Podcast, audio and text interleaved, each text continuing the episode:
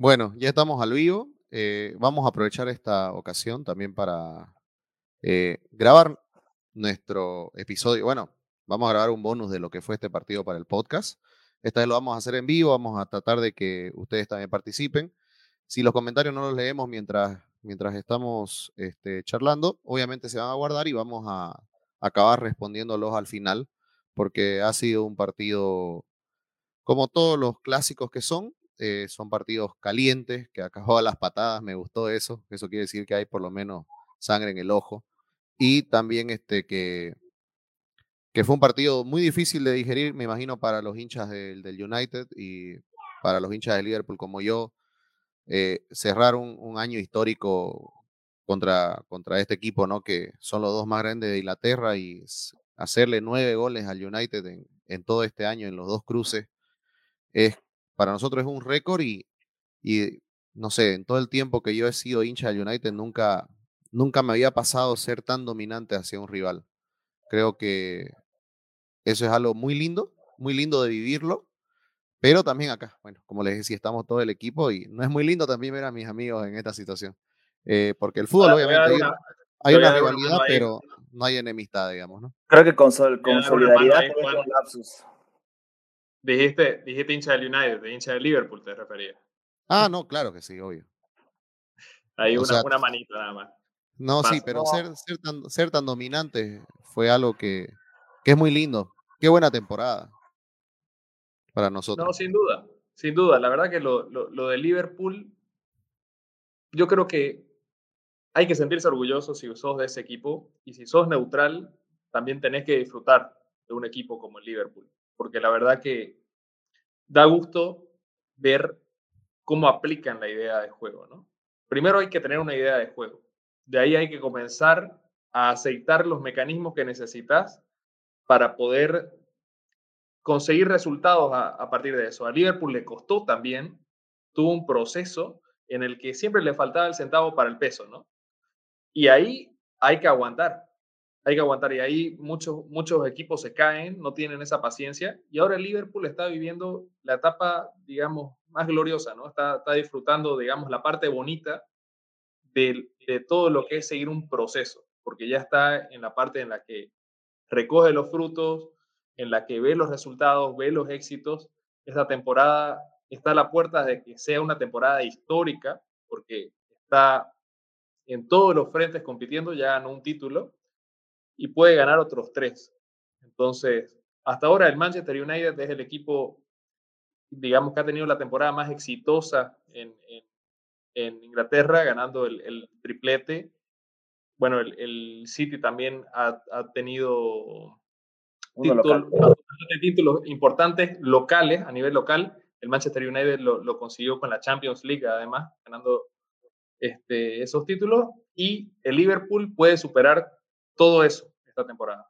Depende solamente de ellos. La verdad que, a ver, por cómo están jugando, da toda la sensación de que son incluso favoritos para hacerlo. Mira qué, con, qué contrasta el resultado de este clásico con los momentos de ambos clubes. El Liverpool, como dice Daniel, está pasando quizá uno de sus mejores momentos de los últimos 30 años y merecidamente. Y el United, y te lo, lo decía en Twitter, te lo decía Daniel, no había visto jugar al Manchester así una temporada tan desastrosa desde que lo sigo aproximadamente el año 2004, 2005 más o menos.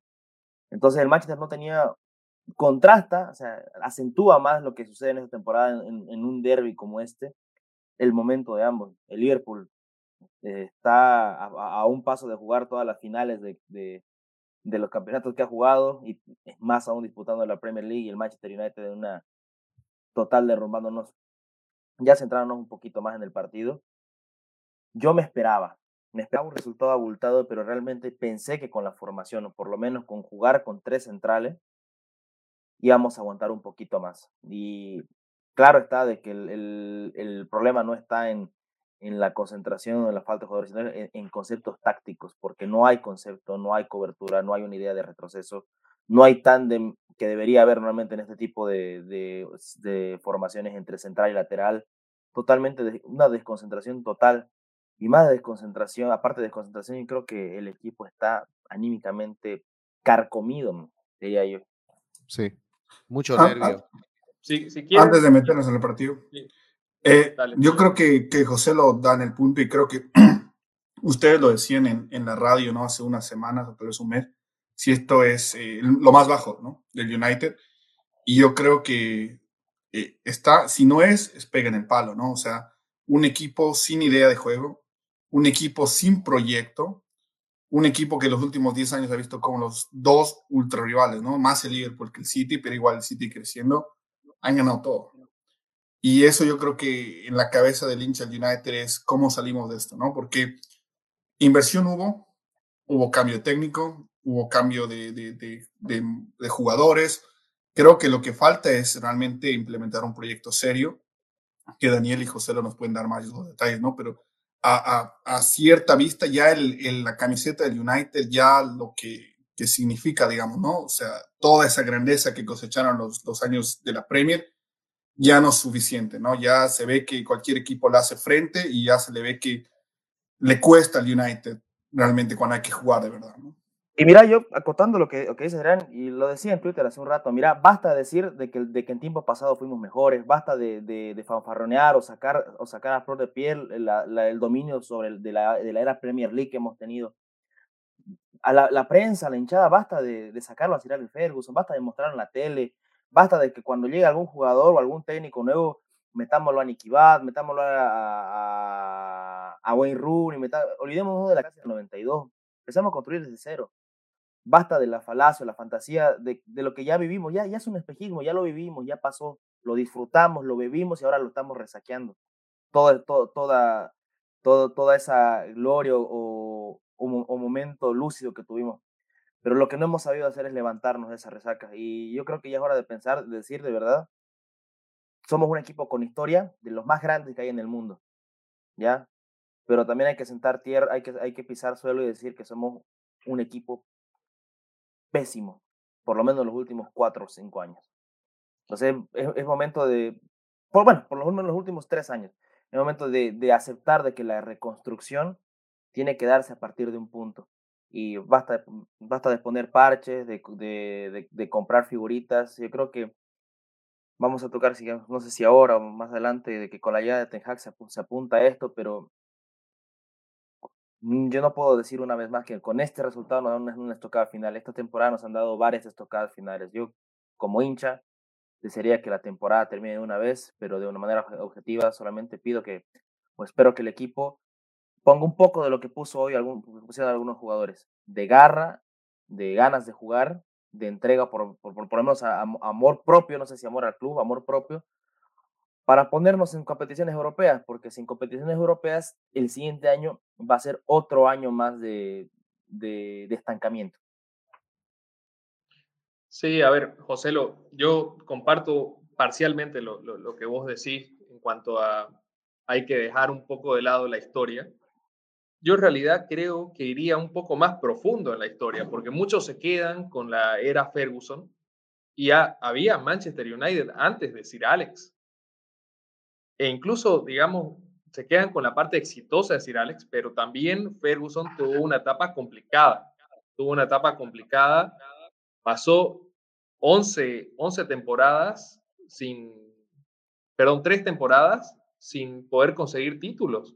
Y durante, esa, durante ese tiempo que pasó entre el, el último título del United y el primero que consigue Sir Alex, Liverpool tuvo un dominio absoluto, ganó más de 11 títulos. Entonces, hay que también recordar eso. Esto que estamos viviendo no es nuevo.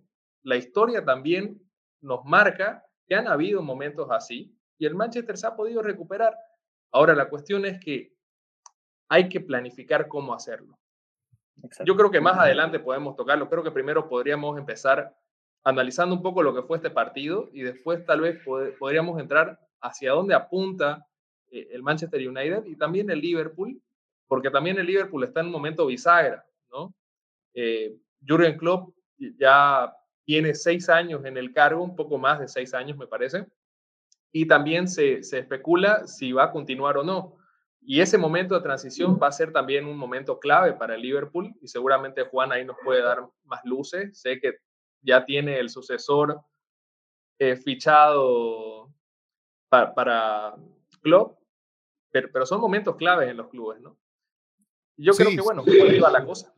Mira, yo creo que eh, el Liverpool, obviamente, la temporada que está teniendo es muy buena, demasiado buena, pero no es una temporada eh, que sorprenda, porque el año pasado con un menor equipo, Klopp demostró lo bueno que era gestionando equipos, gestionando plantilla.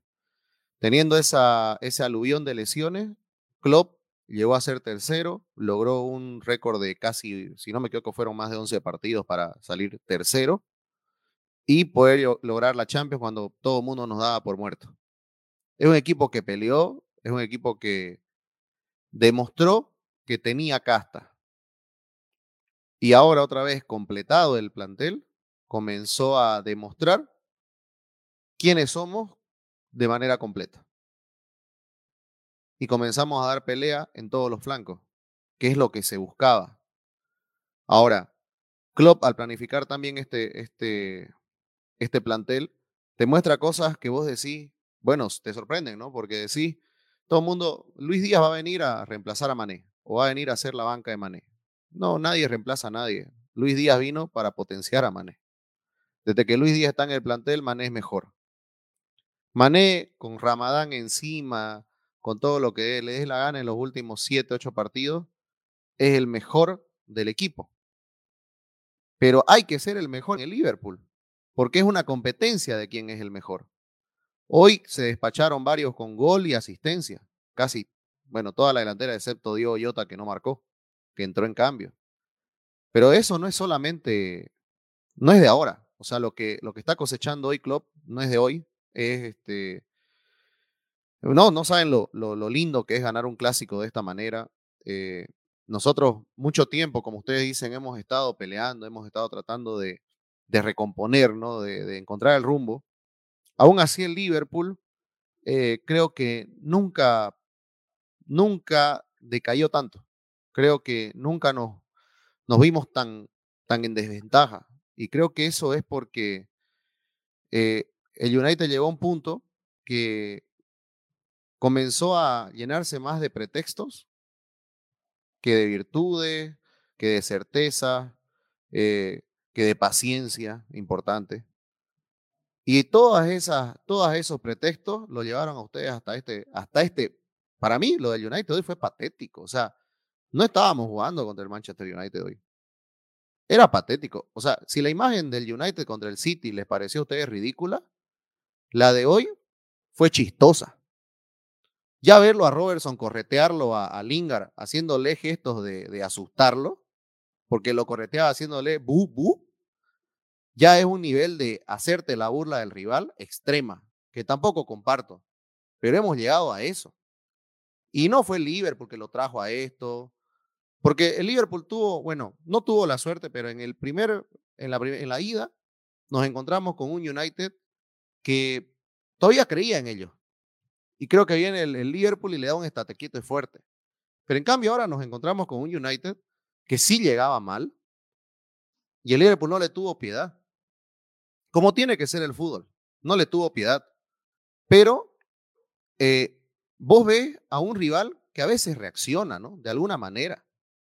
Y vos veías a Hannibal, que era el que tenía sangre en la cara, viejo. Tenía este, la sangre en el ojo.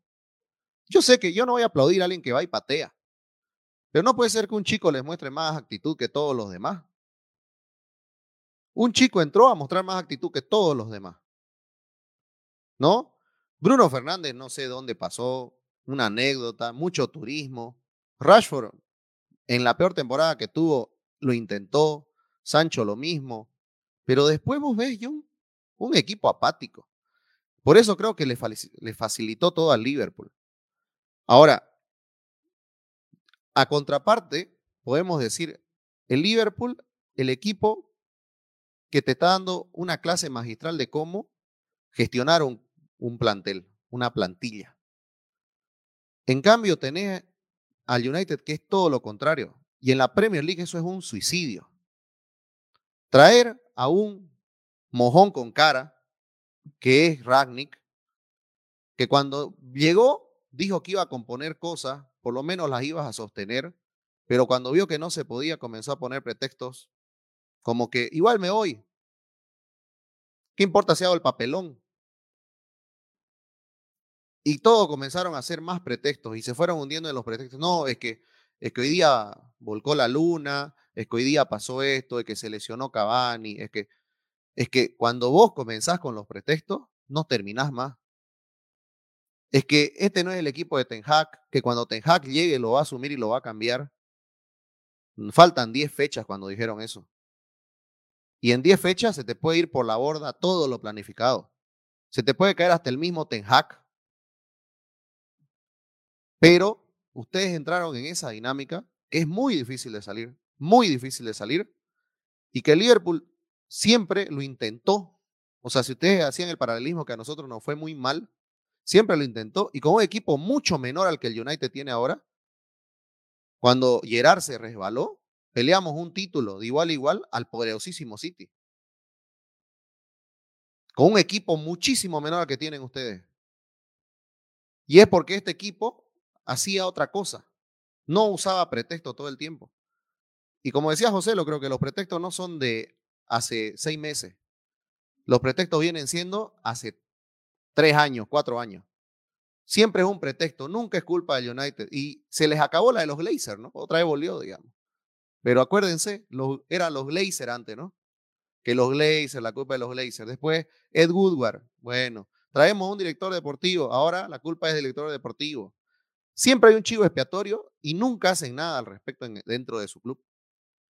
Y la hinchada no, no sabe qué hacer, ya no sabe qué hacer, no sabe contra quién tirarse pero, ¿hasta dónde van a aguantar? Sí, pero no es un chivo. No, es un chivo expiatorio, porque esto es un club, es una institución, no es un ser, no es un ser autómata. Tiene que haber un culpable. Yo hablé hace, hace un tiempo. Los Glazers, muy bien. Dejemos de reclamar porque pusieron plata. Hubo plata de los Glazers. El tema es qué hicieron, qué hizo el tipo al que le dieron la plata. Entonces, sí, sí, no es una excusa, es una realidad de que uno de los más grandes culpables de esto es Ed Woodward por la gestión, no es una excusa. Y yendo lo de José. el tema del tema. Dale, dale, dale. No, no, y, y, das, das en el blanco, porque el, el excusa o, el pretexto de que el United no compitió porque, porque el City tal vez trajo el dinero de los jeques o porque el Chelsea estaba ahí con Abramovich es, es realmente una excusa mala, porque el United invirtió lo mismo o más. Y, y yo creo que ahí es donde, donde falló estos últimos 10 años el United. Se invirtió en fichajes, en jugadores, en técnicos, pero no en un proyecto, no en una idea de juego. Y lo, lo triste es que, ¿sabes qué? Va a venir eh, un nuevo técnico, Ten Hag, y el United, si quiere realmente hacer las cosas bien, tiene que esperar un periodo de dos a tres años, como lo hizo el Liverpool. Seguro. O sea, estos malos momentos del United van a seguir con nuevo técnico, no, pero la clave es que el proyecto esté ahí. que no hay para desesperación. para que, el City, para que el City gane su primer título, ¿cuánto tiempo pasó desde que llegó Stephen Ireland? Mira lo que pues, lo sé que llegaron en el 2008 y el City ganó en el 2012, el primero. ¿no? Toma todo el todo, todo, toma, tiempo. Sí, eso sin duda, eso sin duda, pero a ver, yo, yo soy un crítico acérrimo de los Glazers soy un, he sido un crítico acérrimo de, de Ed Woodward, porque veo que ellos nunca tuvieron un proyecto realmente. Cuando llegan los, los X al, al City, obviamente no se meten no, o no ponen gente incapaz a tomar decisiones, sobre todo sobre la, los aspectos deportivos, ¿no? Ed Woodward, ¿quién era? Era un banquero que le facilitó el negocio para comprar al United y en premio lo ponen a gestionar el, el, aspecto deportivo en el club. Y bueno, el tipo era muy bueno financieramente hablando, pero no tenía idea de fútbol. Y gracias a eso, en parte, es que tenemos un Frankenstein como equipo, porque tenemos jugadores que han jugado con Ferguson, tenemos jugadores que han jugado con Van Gaal, tenemos jugadores que han jugado con Mourinho, y ninguno responde a un mismo arquetipo de juego, a una idea, a un proyecto. Por eso es tan difícil hacerlo jugar juntos.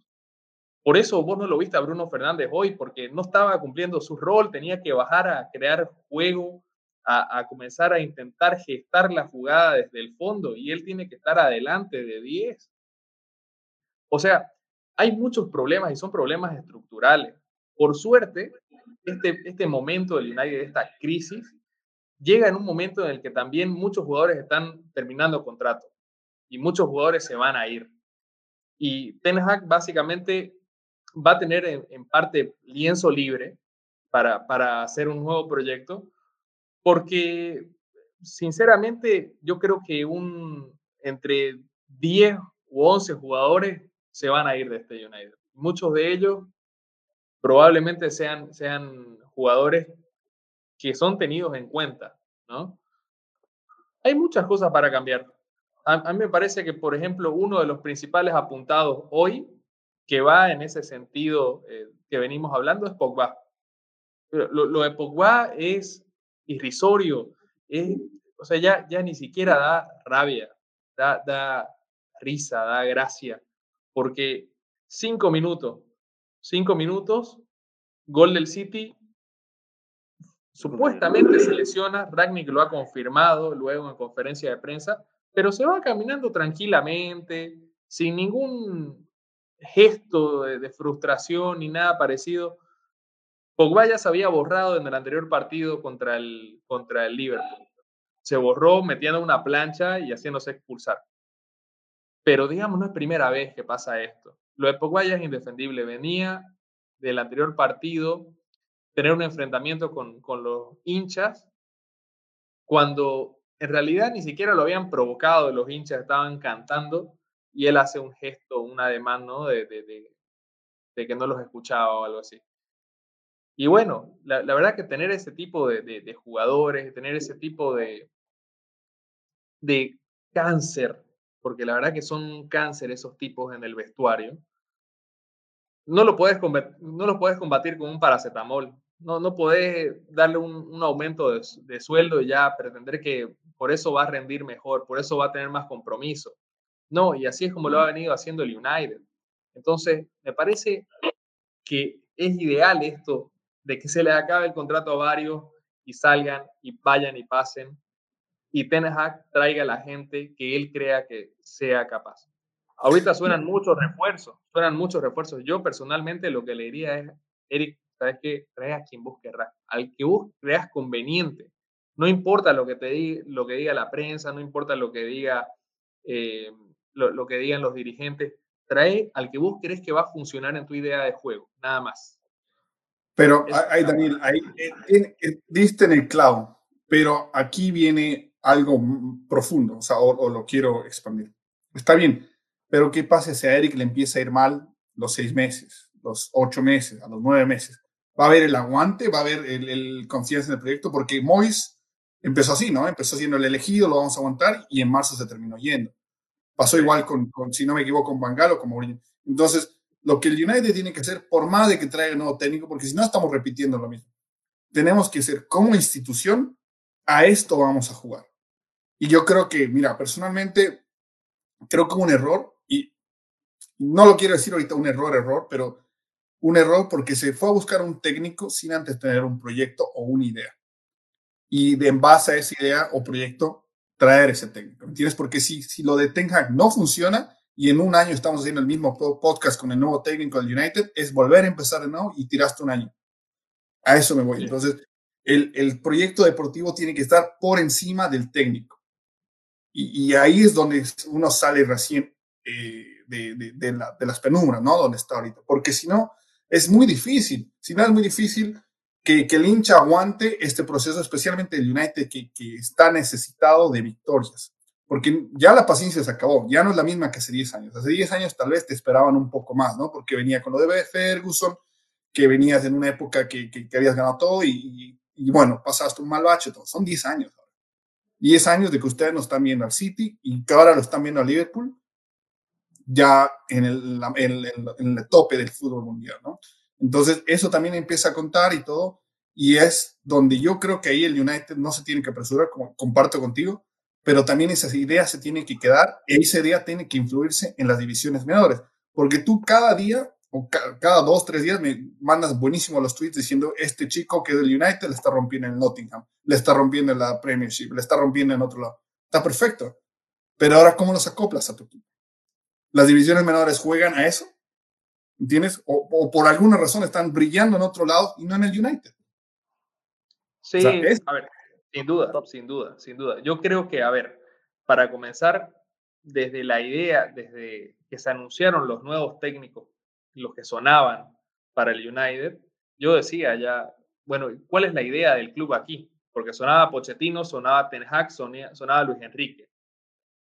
Lo único en común que tenían todos eso es la profesión, pero la idea de juego, yo, le veo pocas similitudes. Quizás Luis Enrique con Ten Hag puede ser, pero algo, pero es mínimo, ¿no? No había un, un norte claro. Entonces es algo que se le critica al club. Ahora, han elegido a Ten Hag y supuestamente se ha intentado darle el poder para que él ejerza, ejerza su, o sea, lo que él vea conveniente, ¿no? Yo creo que la hinchada te ha dado cuenta de que ahorita no estamos al nivel. Hubo temporadas que fueron muy engañosas. Las tres temporadas de Ole fueron muy engañosas y hay que decirlo. Estuvimos muy cerca de ganar títulos, pero en juego siempre estuvimos lejos. Siempre estuvimos muy lejos. Y me parece que ese hype que había nos apresuraba a pedir títulos que realmente no merecíamos y que al final no los ganamos. Y tal vez este porrazo, irnos así de frente al barro y, darnos cuenta de realmente en qué nivel estamos, nos dé un poco de paciencia para poder aguantar un proceso como el que se va a encarar.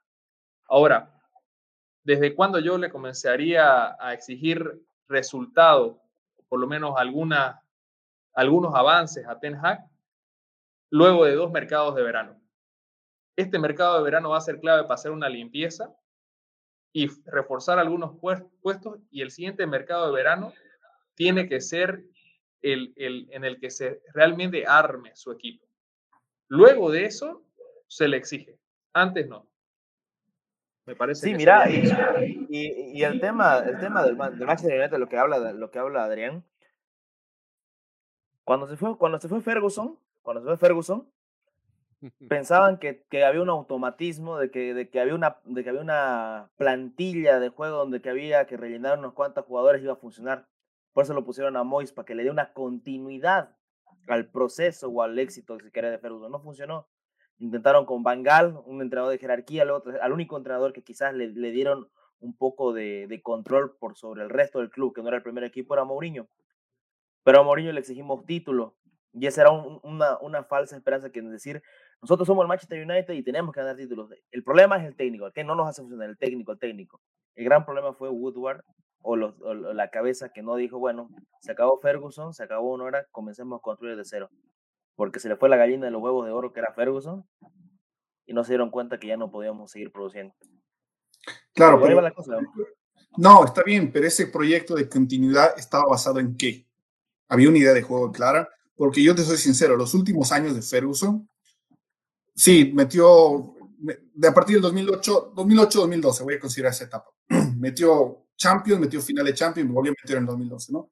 Pero ya se veía que el equipo no jugaba tan bien ya se veía rasgos de que no. Y la temporada 2012, cuando el City les gana la liga, ahí fue como el, el, descubrimiento que no, este equipo ya no está para esto. O sea, ya no está funcionando. Ganaron el 2013, todo lo que ustedes quieran, pero ahí era donde tenían que decir, muchachos, está bien, gracias Ferguson por todo, vamos a empezar, vamos a tomar tal vez una nueva ruta con un nuevo proyecto deportivo. El error fue haberlo traído a Mois, dejar que se lo haya elegido Ferguson o no. Bueno, se los dejo a ustedes, ¿no? Pero si, si vamos a hacer un, nuevo proyecto o vamos a tratar de continuar todo, hay que tener una idea clara, no decir, bueno, eh, lo que el técnico hacía, tratar de replicarlo, digamos, ¿no? Y eso es lo que le, le falló al United años. En realidad, en realidad el United pues nunca tuvo, con Ferguson incluso, nunca tuvo una identidad de, juego en el, o sea, en, los, el sistema de juego. Era una identidad en cuanto al carácter, a la actitud con la que enfrentaban los partidos y, obviamente una declaración de intenciones, ¿no? O sea, vamos a salir a ganar esto y vamos a salir a ganar como sea, y aunque vayamos perdiendo, vamos a creer que podemos ganarlo y vamos a ir hasta el final. Esa era la identidad del equipo Ferguson. Antes podríamos haber tenido una identidad con los Basby Beige, la verdad no, yo no los vi jugar, pero dicen que jugaban muy bien. Antes de eso, bueno, no sé, ¿me, entendés? O sea, pero el, yo creo que el United quedó con una idea de juego, una identidad muy arcaica, ¿no? El fútbol se fue modernizando y el Manchester se quedó en una etapa en la que bastaba con eso. Y bueno, resulta que ahora no. Resulta que ahora tenés que proponer algo, tenés que tener un sistema de juego claro, una identidad bien definida y tenés que tener alternativas también, porque si no te quedas corto. Ahí lo hicieron muy bien el City, el Liverpool, me parece que dieron con las personas correctas para trabajar eso, armaron una estructura. El City trajo a Ferran Soriano, trajo a gente del Barcelona para apoyar a Guardiola. No fue solamente Guardiola que llegó, hay todo un equipo detrás. Eso es, eso es lo, lo que han hecho bien. Y el Liverpool también. El Liverpool ha armado, digamos, todo un equipo de reclutamiento y una política de fichajes y, de, renovaciones de contrato que Juan siempre la, la alaba y me parece que está muy bien porque funciona. Y en el Manchester no se ha seguido, se ha perdido la línea y bueno, es lo que ahora se intenta recuperar. ¿no? Pero si quieren, volvamos un poco al partido, que creo que nos hemos ido un poco por, por, por la rama si quieren podemos repasar un poco las, alineaciones para ubicarnos un poco. El Manchester sorprendió con una, con una alineación. Juan me decía anoche, oye, está clarito, el equipo es este, ¿no? Y yo le decía, pucha, es que es Ragni y estos partidos sorprende. Y bueno, ahora sorprendió una línea de tres con Víctor Lindelof, Phil Jones y Harry Maguire. Aaron Wan-Bissaka empezó por derecha, Diogo Dalot por izquierda, en rol de carrileros, digamos, cuando teníamos la, posesión, pero línea de cinco cuando, cuando la tuvimos, que fue la gran parte del partido. Matic y Pogba en el doble pivote. Anthony Elanga y Bruno Fernández en una función de doble 10 y Marcus Rashford. Pero, a ver, lo cierto es que fue una línea de cinco en la que Matic, Pogba y Bruno Fernández estaban prácticamente en la misma línea y adelante estaban Elanga y Rashford para correr un pelotazo. Y ambos muy separados, me parece, ¿no? No, no, no había conexiones en el equipo. En realidad todo el equipo estuvo muy lejos, quedaba muy lejos del arco de Liverpool y quedaban muy lejos entre ellos. Entonces era difícil encontrar asociaciones. Y el Liverpool, dominante como siempre, salió con equipo de lujo. Tal vez la única variante fue, fue en la delantera, ¿no? Formó con Allison, Trent, Matip, Van Dijk, Robertson el mediocampo Henderson, Fabiño y Thiago Alcántara y adelante Salah, Sadio Mané, un poco centralizado y Luis Díaz por, por izquierda. Sí, como Bueno, la verdad que... Exactamente, ¿no? Mané ha venido jugando así con, con, con, Luis Díaz, digamos. Cuando juegan los tres, siempre Mané juega, juega en el medio. Aunque, Yo la verdad que hoy lo, lo vi muy bien a Mané. Sí, lo, lo, vi muy bien a Mané. La verdad que o sea, es impresionante la, la cantidad de alternativas que ahora tiene el Liverpool, sobre todo en ofensiva, y cómo todos rinden cuando, cuando les toca. Decíamos, bueno, yo decía particularmente, sé que Juan no lo, no lo compartía, Salah no estaba con el mismo, con el mismo nivel de producción que, venía teniendo antes. Hoy se, se, despachó con goles de asistencia, jugó bien, jugó, estuvo rápido, ágil. Me parece que este, hoy no tuvo punto flojo el, Liverpool. No sé si ustedes le vieron alguno. Es que, es que ese, es el punto. Mira, yo, yo, quiero, yo quiero escucharlo a Juan porque en todo lo que estamos hablando y todo lo que fuimos por la rama, deriva de que, de que luce, luce más o es más vistoso lo escueto y lo pobre que es el Manchester United que lo bien que juega el Liverpool. Porque realmente el Liverpool hizo un, si el resultado no fue más abultado fue por, por algunas cosas, porque el primer tiempo, como decían los comentarios, Liverpool jugó solo, hizo el partido perfecto. Y yo, yo digo, Juan, vos, vos viste algo, algo, algo superlativo en este, en este tu equipo, en el clásico, o, o, o resaltás también la producción pobre del Manchester United? Eh, a ver, mira, el United permitió que todo esto pase porque el planteamiento de Ragnick fue horrible. Eh, metió cinco atrás, pero no metió como, por ejemplo, Ancelotti, ¿para qué metió cinco? Para que en defensa sí ayuden, pero para que en ataque metan a los laterales y los laterales del Chelsea no puedan subir. Y tuvo éxito, en la ida por lo menos de Champions. En cambio, esta vez metió a Dalot y Wambisaka, que no hacían ni lo uno ni lo otro. Fueron superados constantemente todo el partido por los mismos jugadores. Mucho para que, en el tema de Salah, que, que, lo, que lo traen siempre a la mesa, bueno, hay hasta estadísticas y todo, que Salah en todo estuvo igual después de la vuelta de eliminatoria, solo que lo que faltaba era el gol, ¿no? Y contra el mismo City, ¿no? Hablamos de asistencia y todo, pero hoy tuvo dos goles, tuvo dos para él. El primer tiempo contra el City fue paupérrimo, pero después recuperó el segundo. Eh, bueno, en el primer tiempo agarró y fue parte del primer gol, por si acaso. O sea, gracias a él se marca el primer gol. Pero bueno, este, lo que pasa es que Salah no es el eje en el Liverpool y el, el, Manchester cometía siempre un error al perseguir a Salah. Y ahí va el tema. No hay dirección de campo, no hay dirección del equipo, no hay planificación de los partidos. Por eso es que el Manchester hace papelones en la cancha, porque se lo está tomando como si fueran clubes de amateur. Ese es el tema. No, ves, automatismo en la cancha. En la cancha eran puras improvisaciones. Y en este nivel no podés venir a improvisarme con Matic solo, porque vos me decís Pogba y Bruno estaban ahí, pero ¿qué estaban haciendo? Estaban mirando. Y cuando salió este y cuando salió este Pogba, este Bruno y, el Elanga, que eran los que querían ayudar a Matic, también eran mirando. Y Matic era sobre, sobrepasado pues, por, por tres jugadores que dominaban la posición, que eran Thiago, Henderson y, Fabiño. El Manchester, para comenzar, tuvo dos jugadores de turistas, ¿no? Elanga y Lingard. Y un espectador de lujo que fue Bruno, que miró, porque la posición en la que estaba era tan mala y nunca corrigió esto Ragnick, que en el primer tiempo y en el segundo entraron completamente igual, aunque nos da la sensación que en el segundo quizás quiso acomodar un poco con la entrada de Sancho, pero en realidad era el ímpetu de Sancho, el ímpetu de, Rashford y, de no sé quién más, pero las ganas que le quisieron poner. Pero todo el planteamiento de Ragnick fue horroroso. En ningún momento Ragnick quiso hacer algo o en algún momento no sé, este, adormeció a Liverpool en alguna faceta para que no le duela. En cambio, Liverpool, obviamente, jugó a placer porque en todo momento estuvo favorecido primero por el rival. Porque yo le digo una cosa, por ejemplo, con el Manchester City, me parece a mí que jugaron al mismo nivel eh, los que hablamos. Solo que contra ellos era completamente distinto, porque tenía jugadores que te hagan este, que te, frenen, ¿no? O, tácticas que te ayuden a, o sea, lo ayuden al rival a contenerte. Pero creo que en, este, en esta faceta no. Es más, no salen ni Lindelof, no salen ni Maguire a aflorar acá. Porque pese a que el United estaba todo en su campo, en ningún momento detuvo algo de Liverpool. Si ustedes ven la producción de Fabiño, Henderson y Thiago, era como si jugaran desnudos.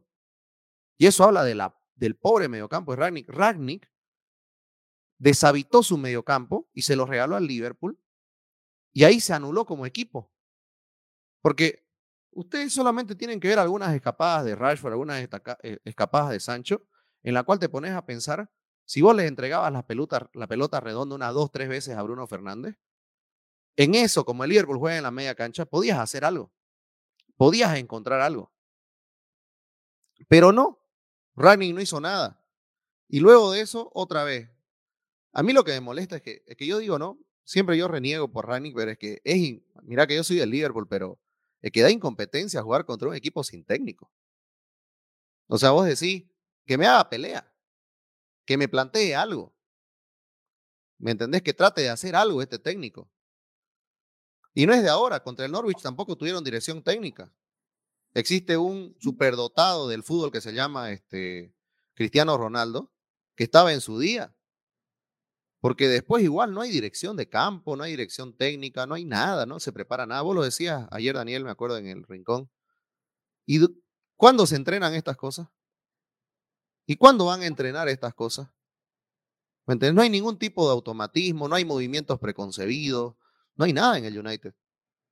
Y estamos en el momento donde los clubes, la gran mayoría, llega a su punto cúspide de forma. ¿Por qué? Porque ya ha habido mucho tiempo practicando el mismo fútbol, ha habido mucho tiempo repitiendo equipos o ya ha habido un tema de acostumbramiento entre los jugadores. Pero el United pareciera que no ha llegado a eso, o sea, están con una tranquilidad y no ni siquiera se apela a decir, bueno, va a venir un nuevo técnico, me, queda, me voy a quedar, por lo menos voy a demostrar para quedarme, para que me tomen en cuenta. No hay ni eso. Por eso es que el Liverpool lo pasó por encima, porque fácil, el Liverpool tiene DT, el Manchester no lo tiene. Así de simple fue.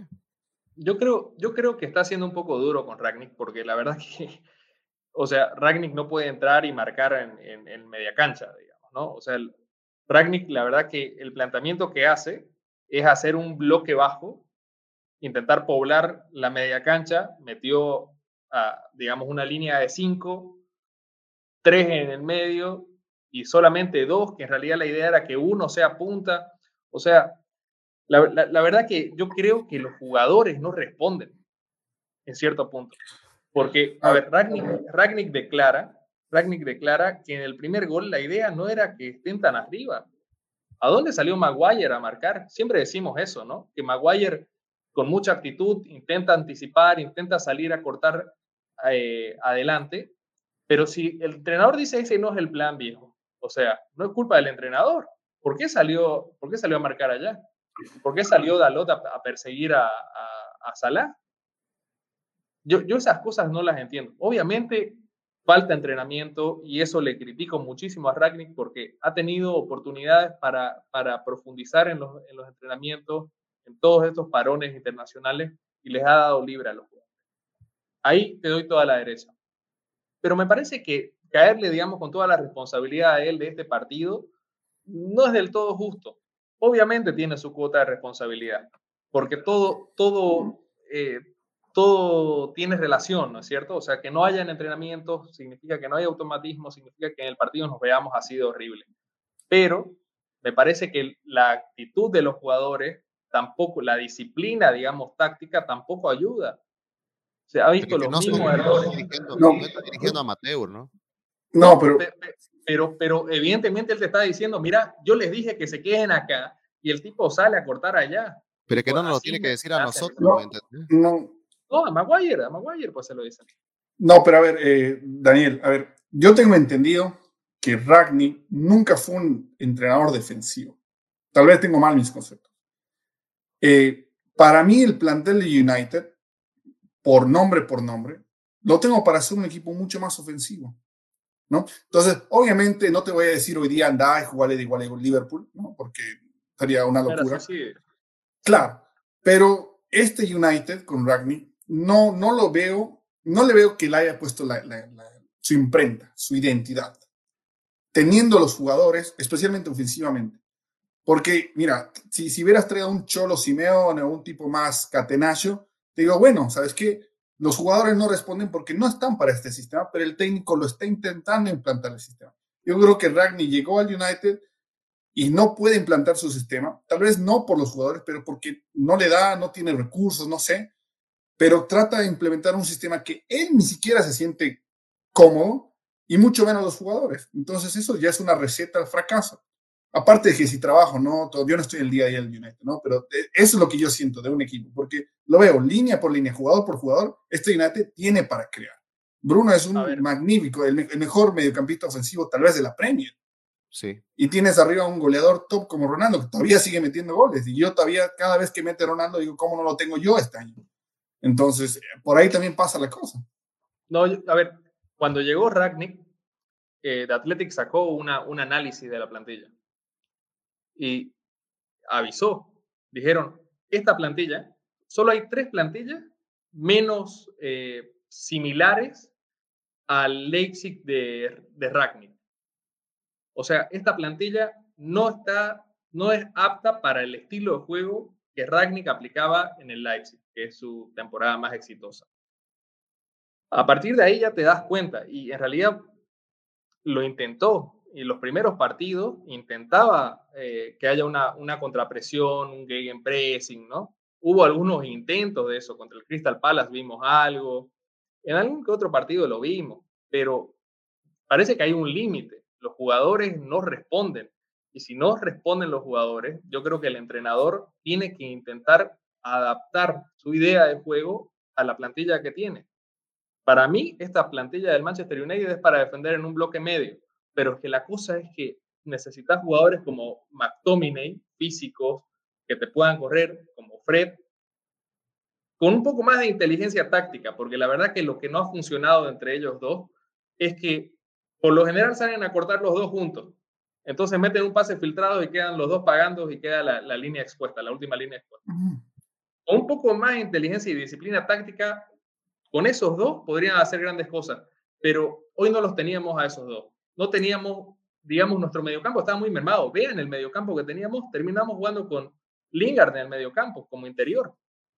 Y Bruno Fernández muchas veces retrasándose para intentar tomar la lanza y hacerlo correr a, los de adelante. Es difícil. Yo, la verdad no le caería con todas Ragni. Yo creo que tiene muchas limitaciones, pero sin duda esto también es responsabilidad suya, ¿no? O sea, él tuvo la oportunidad, o él, para mí, él debió ponerse más firme en el, en el mercado de invierno y decir, ¿saben qué? Yo tengo que traer uno o dos jugadores Después se encargan de que el entrenador que llegue se adapte a esos jugadores, a esa idea de juego, pero yo los traigo. Y el United tenía que reforzarse y no lo hizo. Y ahora vemos los resultados de tener una plantilla corta. Jugamos con Lingard como interior en el medio centro. No, pero mira, lo, que, te iba a decir. No, no. El único problema para mí, mira, Lingard. Para mí el problema principal de todo esto es, a Lingard no lo usaste todo el año, no esperes que hoy día te, te regale un partidazo. Así que para mí lo de Ragnick de principio a fin es un desastre. Esto si querés porque es el clásico, es algo más visible, pero miles de ejemplos sobran para mostrar. Estos jugadores no estuvieran en el United si no funcionaran con ningún otro técnico. Han tenido que funcionar con alguien para llegar al United. No es que estamos hablando del Udinese o del Barnley. Estamos hablando del Manchester United que han llegado jugadores probados que han rendido con otros, con otros técnicos y llegan y un Ragnick que no, no sé, pues respeta mucho a algunos jugadores, no tiene tal vez la personalidad para imponérsele a nadie, pero milagrosamente sigue insistiendo en los mismos 11. Así que es raro, o sea, todo es raro. Lo trajeron a él, lo pusieron a él para que trata de componer esto y creo que no compuso nada. Pero ¿a quién pondrías, a quién pondrías que se quedó fuera hoy? Mm, Hoy, pero es que, a ver, es que lo de hoy ni siquiera es porque, a ver, vos tenés un equipo así, plantea algo mejor. Tenías para plantear algo mejor. Tenías para plantear algo mejor. No sé, yo la verdad lo veo bastante limitado. Tiene, cierta razón, porque, a ver, si hablamos del partido de hoy, la culpa, la, culpa del partido de hoy, para mí la tiene Ragnick, pero viene mermado, con bajas, sin muchos jugadores, pero él pone un, un once para tratar de ir a, destruir el juego de Liverpool con, con centrales, con laterales, con, con, la gente para ir a, tapar los laterales, como decía Juan, pero no lo hacen. Él está utilizando en una, no sé, en un ejemplo, está utilizando un, un, matamosca para matar a un gato, está utilizando las armas que no son para, para eliminar una, un ataque, ¿no? O sea, Ragnick Pero ¿a quién, ¿a quién hubieras puesto vos, Joselo? ¿A quién hubieras puesto vos que no, que no jugó hoy? Yo, yo, es que ese es el punto. No es, no es, no es el 11, sino es, la forma en, en, el que él va a tomar a Liverpool. Porque lo que quieren hacer es, quitar la pelota en medio, en, medio, de la cancha y no tiene hombres para el retroceso. No es lo, que hoy, lo que hoy intentó hacer fue un bloque bajo. Él lo ha dicho. O sea, no, no era la idea presionar ni en el medio ni arriba, era esperar abajo. A mí me parece lógico. Yo hubiera hecho eso esperar en el bloque bajo y salir con un pelotazo para los, para los rápidos. Sí, pero, pero, la, cuestión es que, pero la cuestión es que no hay la disciplina táctica de los jugadores para seguir la, la, línea. Pero esa disciplina, esa disciplina táctica la está entrenando Ragnick. O sea, la, está influyendo. O sea, a eso es lo que me voy, porque dijimos. Ahí sí puede entrar una crítica. Claro, totalmente. Ragnick trajo una idea, listo. Los jugadores no dan para eso, perfecto. Listo, hay que cambiar el técnico, generalmente un técnico de equipo profesional a esta altura, especialmente con un equipo grande, no va a cambiar. O sea, se puede adaptar. Hay entrenadores que sacan, como se dice, ¿no? Agua de rocas, pero generalmente los entrenadores que son top, top, top, tienen un estilo de juego definido y salvo una que otra modificación no va a cambiar. Entonces, esa disciplina táctica que vos haces mención, Daniel, no va a pasar con Ragnick, creo que ya nos dimos cuenta todos. porque simplemente él no tiene las herramientas para hacerle llegar a ese jugador qué tiene que hacer en la cancha, porque así no jugaban sus equipos y él no sabe cómo llegar a eso. Es lo mismo que le pidamos al Cholo Simeone, bueno, agarrar la posesión de la pelota, quiero 70% de posesión en la pelota y quiero que pasen de un lado al otro como juega el City. Lo mismo a Guardiola, que se meta atrás, que juegue el, bloque bajo. No va a pasar porque esos no juegan ahí y no tienen las herramientas para enseñar eso. Yo entiendo todo lo que, quiere, lo que quiere decir Daniel, pero resumiendo mi observación con Ragni, es que la disciplina táctica, la disciplina táctica de un equipo en el campo es responsabilidad del técnico. Lo que, la habilidad, lo que se vayan a sacar de la galera, la producción, es parte de los jugadores. Pero lo mal parado que lo que vimos, se puede Ragni decir, yo, yo voy a jugar con bloque bajo, pero no, no se vio en la cancha, no se vio ni siquiera la intención de hacer eso. Yo no te hablo de, de lo que hizo Ragni en, todo, en, toda su producción, porque vi partidos muy buenos de Manchester en producción y en, ataque con Ragni, pero te hablo de este partido en específico, que no se ve en la cancha lo que él dice que hizo. Y eso es responsabilidad del técnico. Lo, que pasa, lo que pasa es que en los cinco minutos se, se te desnaturaliza el partido con un gol y una lesión. Pero ¿cómo llega el primer gol? ¿Cómo llega el primer gol?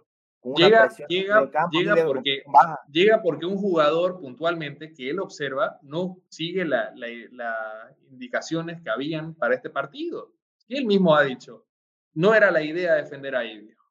Pero Daniel, si te das cuenta también, algo que es dramático, es que el United se equivoque siempre. Sí, pero no, o sea, tenés razón, no, es culpa total de Ragnar, o sea, es una, una, una culpa, claro. o sea, aquí les lleva a todito. Pero de todas maneras, el, el artífice de, de, de, poner los palitos en la cancha, de decir van a jugar de esta manera o te vas a mover por ahí, es el entrenador. Ahora, el, equipo de Ole, el equipo de Ole era malo, el equipo de Ole era malo y el equipo de Rangnick es peor.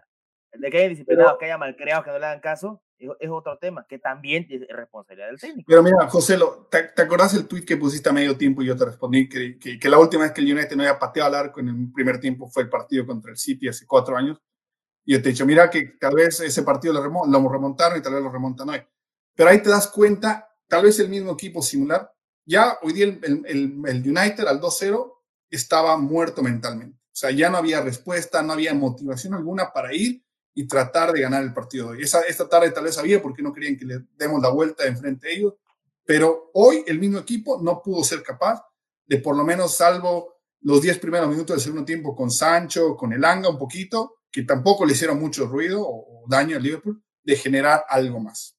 Entonces ahí también... Pero ahí, y lo decían en la transmisión de hoy, eh, Miguel Simón lo decía, o sea, puedes reclamar la actitud, pero lo que pasa es que tiene que haber una base también de, talento, una base de, no sé, de capacidad de los jugadores, y eso es lo que no se ve en el United. Roy King también lo, lo, decía hoy en, en Sky. Este equipo no tiene ni carisma, no tiene nada, no tiene talento, no, o sea, no se ve eso, ¿me entendés? Y con actitud ante un equipo así, no, no alcanza. O sea, a ver, discúlpame, yo la verdad que no, no es que haya visto una falta de actitud en el equipo. Yo, yo lo veía a todos enojados y frustrados porque no la podían tocar la pelota. El Liverpool no los dejó. no los dejó. Daniel, entonces entre nosotros, no, no hay argumento para ir a pelear, ¿me entendés? ¿Vos esperabas ganar este partido? No. No, ni por Ninguno de nosotros, claro, ninguno, a mí lo, que, y, y, al contrario a lo que, lo que dice Juan, la actitud tampoco me pareció un impedimento a este partido. A mí lo que me molestó fue lo desordenado del equipo, lo, lo, lo falta de idea, de que no, ni siquiera hicieron daño, ni siquiera le hicieron cosquillas, ni siquiera le pusieron la cuesta para arriba para que Liverpool gane. Yo, por lo menos, esperaba desde este partido de que para Liverpool se la difícil ganar, porque yo, yo, yo, siendo consciente, me veía venir una derrota. Inclusive me veía venir una goleada, pero no, no, con, no con ese nivel de juego. No te hablo de actitud, el nivel de juego. Sí, pero ¿sabes qué, ¿Sabes qué José? Es que, a ver, probablemente con, con los jugadores lesionados que, que teníamos, probablemente hubiéramos perdido igual. Probablemente nos hubiéramos comido una goleada igual. Pero yo creo que con ellos teníamos más posibilidades de dar pelea. ¿Y sabes qué? ¿Sabes cuál es la baja que más me duele? No es la de Cristiano Ronaldo, no es la de Cavani, es Fred, Fred es vital en este equipo. Los mejores partidos han venido porque Fred ha estado inspirado, porque Fred ha, ha estado liberado para influir en ataque. No, y la estadística no miente, y Fred ha sido el mejor jugador del medio campo del United después de, bueno, es que Bruno Fernández en otras características, pero Fred ha sido descomunal en el Manchester United y ha sostenido de que esto no sea peor. Ha sido para mí el mejor jugador de campo de la temporada. Para, para mí el mejor jugador de, de, Manchester en general es De Gea esta temporada. Pero de campo, esta temporada para mí es de Fred. Con, las disculpas por Bruno Fernández porque ha tenido una buena producción, pero ha sido intermitente también. Fred ha sido más regular. Y eso es algo que se le exige a los equipos grandes a Bruno justo le permite eso, ¿no? A veces la estadística lo ayuda demasiado porque a veces vos lo ves en el partido y como hoy, por ejemplo, lo ves a Bruno que si vos me decís en qué momento Bruno fue relevante en el partido, no tuvo una. Y pero Bruno es de los que te saca un, no sé, un, un pase gol desde detrás de la media cancha de la nada, ¿no? Eh, quizás en este partido no pasó, pero mayormente lo hace. Y Fred a veces les cuesta más eso porque Fred también está ocupado de hacer otras cuestiones. Pero creo que también pasó por algo. Este, Ragnick, yo sé que estuvo más complicado para la decisión del equipo por un tema de encontrar vocación, porque necesitas jugadores que tengan una vocación defensiva o ofensiva para ciertas posiciones.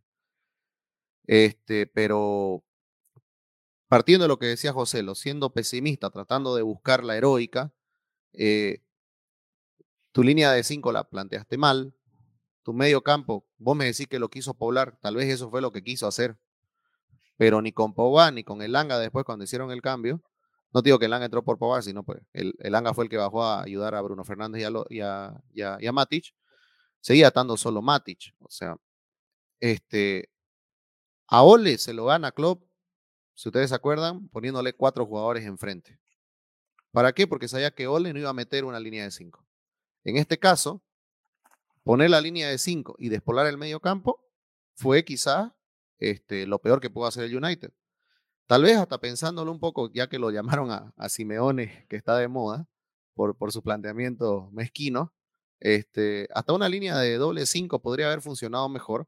Obviamente que para no tener cero remates al arco, sino para salir disparados, ¿me entendés? Poner un tándem de dos jugadores en cada banda no tener a dos jugadores, digamos, que están mirando cómo se matan Wambisaka y Dalot con, con contra tres.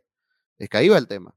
Creo que siempre el United en todos los espacios de la cancha este, estaba descompensado. En todos parecían que habían tres jugadores del Liverpool y uno del United. Y creo que no es por un tema físico, es por un tema táctico, de compensación. Creo que en fin podrías incomodar un poco más. Y yo te digo una cosa, a mí me pareció demasiado fácil este partido. O sea, yo esperaba de verdad, no, saquemos la actitud de lado. Creo que si vos posicionalmente, porque los jugadores físicamente del United creo que no podés decir mucho, están bastante bien. Podías hacer algo más.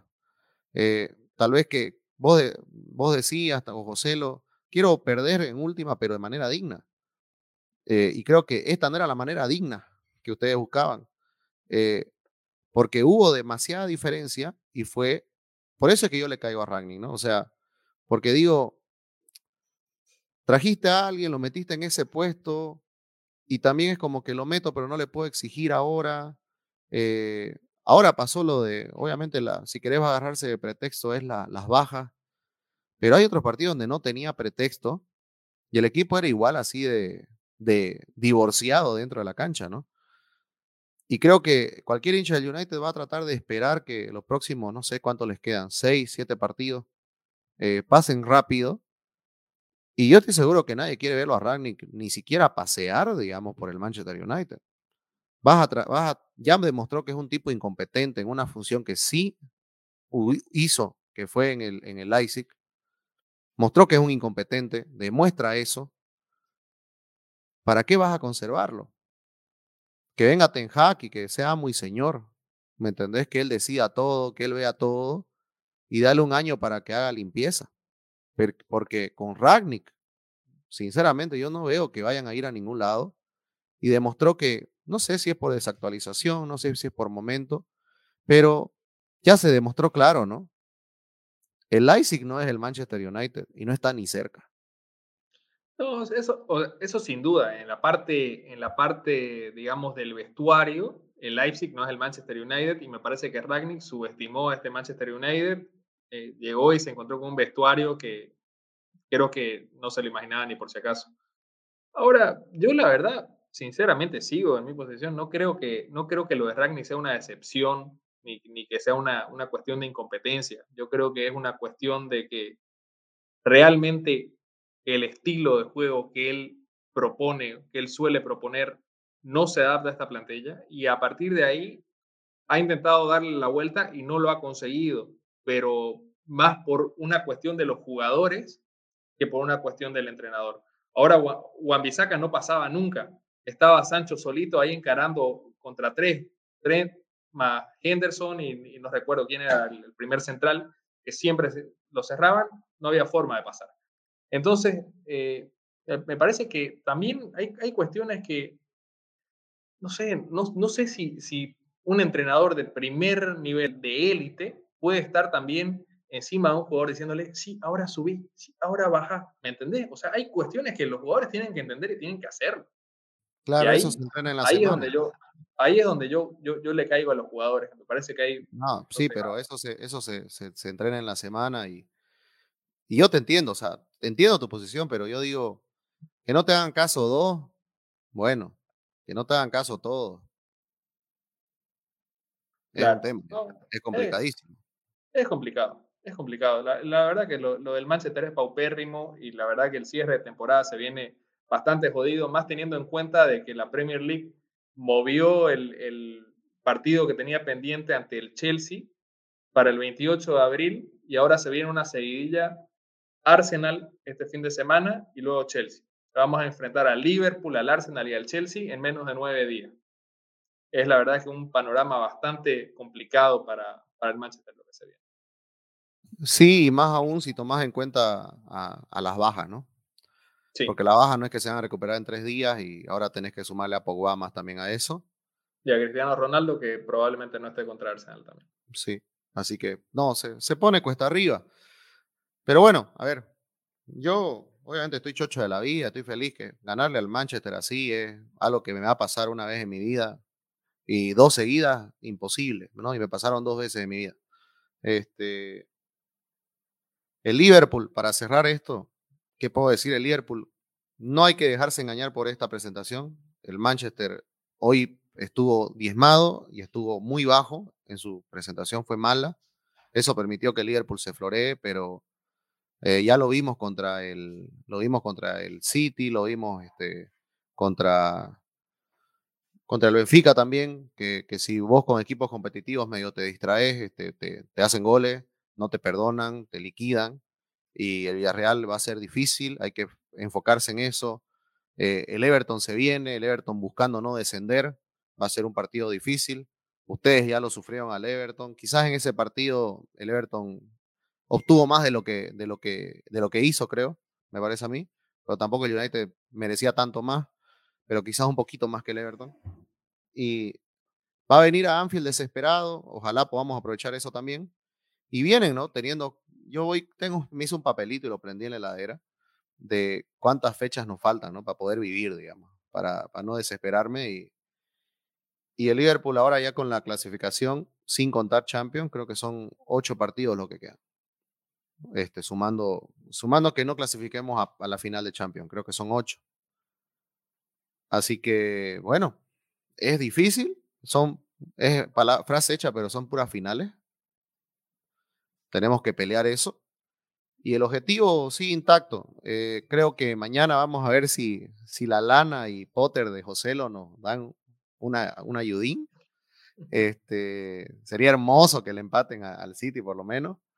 Y, y, eso, ¿no? O sea, a ver, en Champions la gente lo va por sentado al Villarreal, pero en una semifinal todos quieren pasar. No existe, no existe ya ahí este, todo lo que el, dijeron. Emery es un viejo lobo de mar, sé que línea por línea el Liverpool no es más, perdón, Villarreal no es más que el Liverpool, pero ¿qué vas a hacer? Tenés que esperar, tenés que jugarlo los partidos, jugarlo con la seriedad necesaria. Hoy se jugó con la seriedad también necesaria. Y hay que seguir así cada partido con seriedad y, dejar de creerle a Klopp cuando dice que él piensa solamente en el partido que viene, porque es mentira. Eh, Klopp ya me demostró desde que volvimos de la eliminatoria que, bueno, y antes un poquito, que tiene planificado de acá hasta que acabe. ¿no? Te das cuenta hasta Ustedes se dan cuenta que a veces vos haces cambios por circunstancias del partido. En cambio, yo ahora veo que Klopp hace cambios porque ya está anotado, ¿me entendés? En la agenda. Este sale al minuto 60 y algo porque ya cumplió tanto. Este sale al minuto tanto por este. O sea, ya está todo como armadito. Y eso da miedo a veces también, porque decís, cuando toca improvisar, por ahí se le olvida un poco. Pero la dirección de campo de Klopp es, vital, eso nos ha llevado a todo esto. Así que hay que seguir en esa. Hoy es lindo para la motivación, es lindo para, para, para recompensa. Ustedes me dicen, si, si alguna temporada hubieras preferido no salir campeón de nada y ganarle en el global de ida y vuelta 9-0 al United, yo te digo, te lo firmo hoy, ¿no? Feliz de la vida estoy. Chocho estoy. Ganarle al rival así, al rival de toda la vida, es hermoso. Ojalá a ustedes nunca le pase, de verdad, ojalá nunca les pase, porque yo voy a sufrir demasiado si pasa. Este, eh, tuvieron su oportunidad y no lo hicieron cuando, cuando lo tuvieron ahí. No sé cómo aguantamos nosotros, porque la diferencia era grande también. Este, pero bueno, se dio, se dio. Este, para cerrar, ¿ustedes cómo, cómo están ya de ahora, en, de ahora en adelante pensando en el cierre de la temporada, los objetivos que tiene el United, que me imagino aún siguen ahí prendidos para Champions, pese a esto? Mira, yo la verdad esperando de que haya una redención futbolística, porque hombres hay. Yo sé que a pesar de, de las bajas, eh, los equipos, o los únicos equipos que no son terrenales en la Premier League son el Liverpool y el Chelsea, ¿no?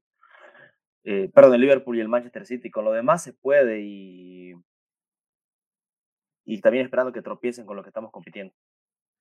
Yo creo que por ahí, va, la, por ahí va la clave.